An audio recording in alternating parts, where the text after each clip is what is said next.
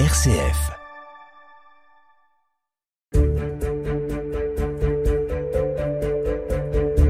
Écologie, c'est le moment à Lyon et dans le monde. 20 associations lyonnaises d'inspiration chrétienne poussent à intensifier les efforts dans la transition écologique.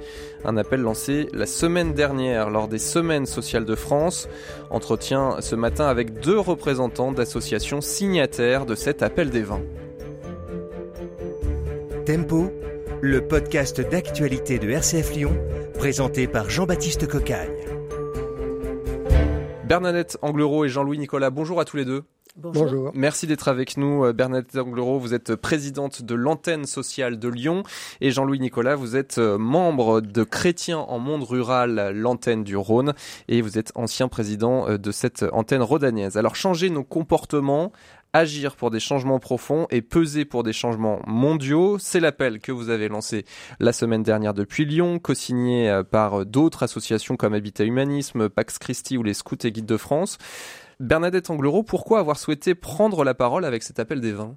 Bon, d'abord parce que ça nous semblait important de mettre en place un collectif. Alors, vous l'avez dit, c'était dans le cadre des Semaines sociales de France et comme l'antenne sociale est la branche locale des Semaines sociales, donc c'est nous qui étions au, premier plan. Mais euh, justement, ça nous semblait important d'associer d'autres mouvements qui euh, chacun avait son domaine euh, prioritaire, donc de voir comment chacun, dans son domaine particulier, était engagé sur cette question d'écologie. Le fait qu'il y ait 20 associations comme ça, c'est assez rare en fait. Oui, c'est une des, des, premières fois depuis plusieurs décennies où 20 associations se mettent autour d'une table et arrivent à euh, élaborer un texte commun et le co-signer. Jean-Louis Nicolas, pourquoi avoir choisi de signer ce texte pour Chrétien en monde rural?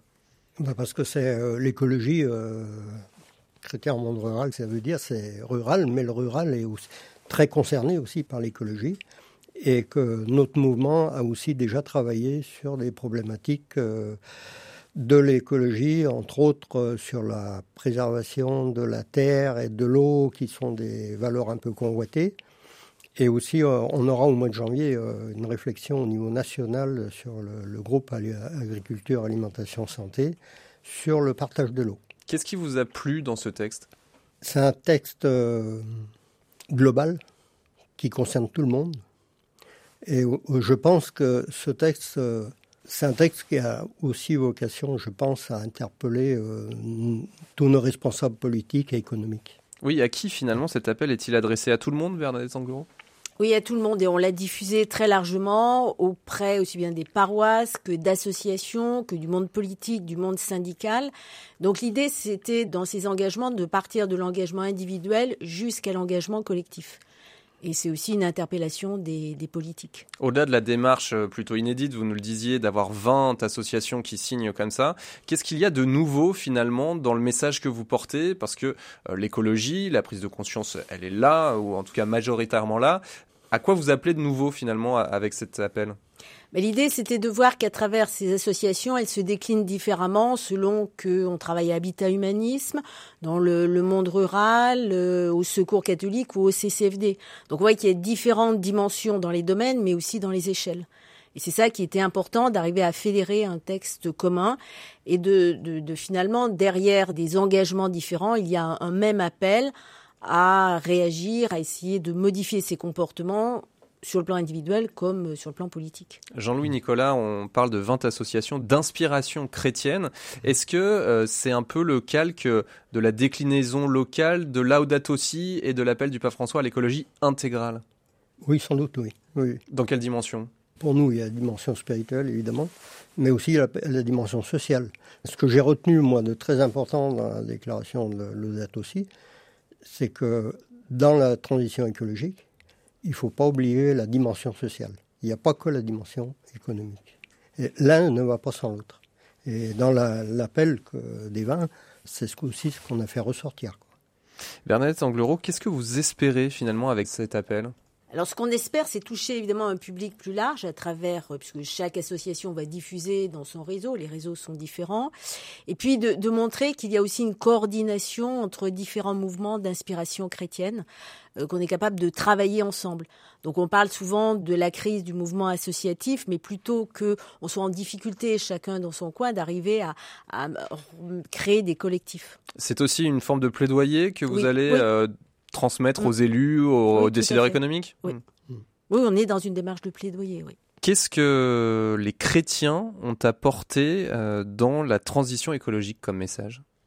Bah, on est renvoyé toujours à la pensée sociale chrétienne, c'est-à-dire un certain nombre de, de, notions qui sont essentielles, la notion de solidarité, la notion de dignité, la notion d'option préférentielle pour les pauvres. Je pense que tous les principes de la pensée sociale chrétienne nous disent quelque chose de cet engagement dans l'écologie et des moyens d'action à privilégier. Jean-Louis Nicolas là-dessus? Ben pour moi, la, la, la transition écologique, c'est quand même aussi euh, l'avenir de l'humanité aussi. Hein. Donc euh, c'est quand même euh, important et, et, en tant que chrétien, euh, on, on, y est sensible. Est-ce qu'il y a aussi une dimension de l'espérance, c'est-à-dire on est beaucoup dans l'éco-anxiété, le pessimisme. Est-ce que euh, ce que vous portez avec l'inspiration chrétienne de vos associations, c'est aussi cette espérance-là qu'on peut y arriver et qu'on va y arriver? Oui, nous, nous on n'est pas, euh, on, on, va pas être porté euh, directement euh, par l'effondrement, par exemple.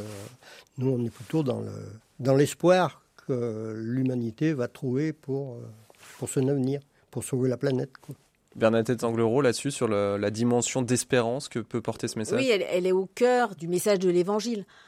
C'est bon, c'est certain qu'on part d'un constat qui est assez noir, mais avec l'espoir que euh, l'homme peut changer des choses et a un potentiel de mobilisation et d'action. Donc euh, effectivement, ça nous semble important aussi dans un discours qui est un discours quand même globalement très pessimiste d'apporter une note d'espérance. Où est-ce qu'il est disponible ce texte pour euh, les auditeurs qui nous écoutent? Alors le texte est disponible sur les, le site des Semaines sociales de France et il a été euh, largement euh, diffusé au niveau local, c'est-à-dire que toutes les paroisses ont été destinataires euh, du texte, beaucoup d'associations. Voilà. Mais effectivement, le plus simple, c'est de se rendre sur le site des Semaines sociales de France, sur lequel il est, il est accessible ssf-france.org, ssf-france.org et vous retomberez rapidement sur cet appel des vins, votre association lyonnaise d'inspiration chrétienne qui veulent accélérer dans la transition écologique intégrale. Merci beaucoup Bernadette Anglerot, présidente de l'antenne sociale de Lyon et Jean-Louis Nicolas, ancien président de Chrétiens en monde rural pour la branche rhodanienne. Merci d'avoir été nos invités dans Tempo aujourd'hui. Tempo, ça revient dès lundi. Je vous souhaite à tous un excellent week-end. Merci. Merci.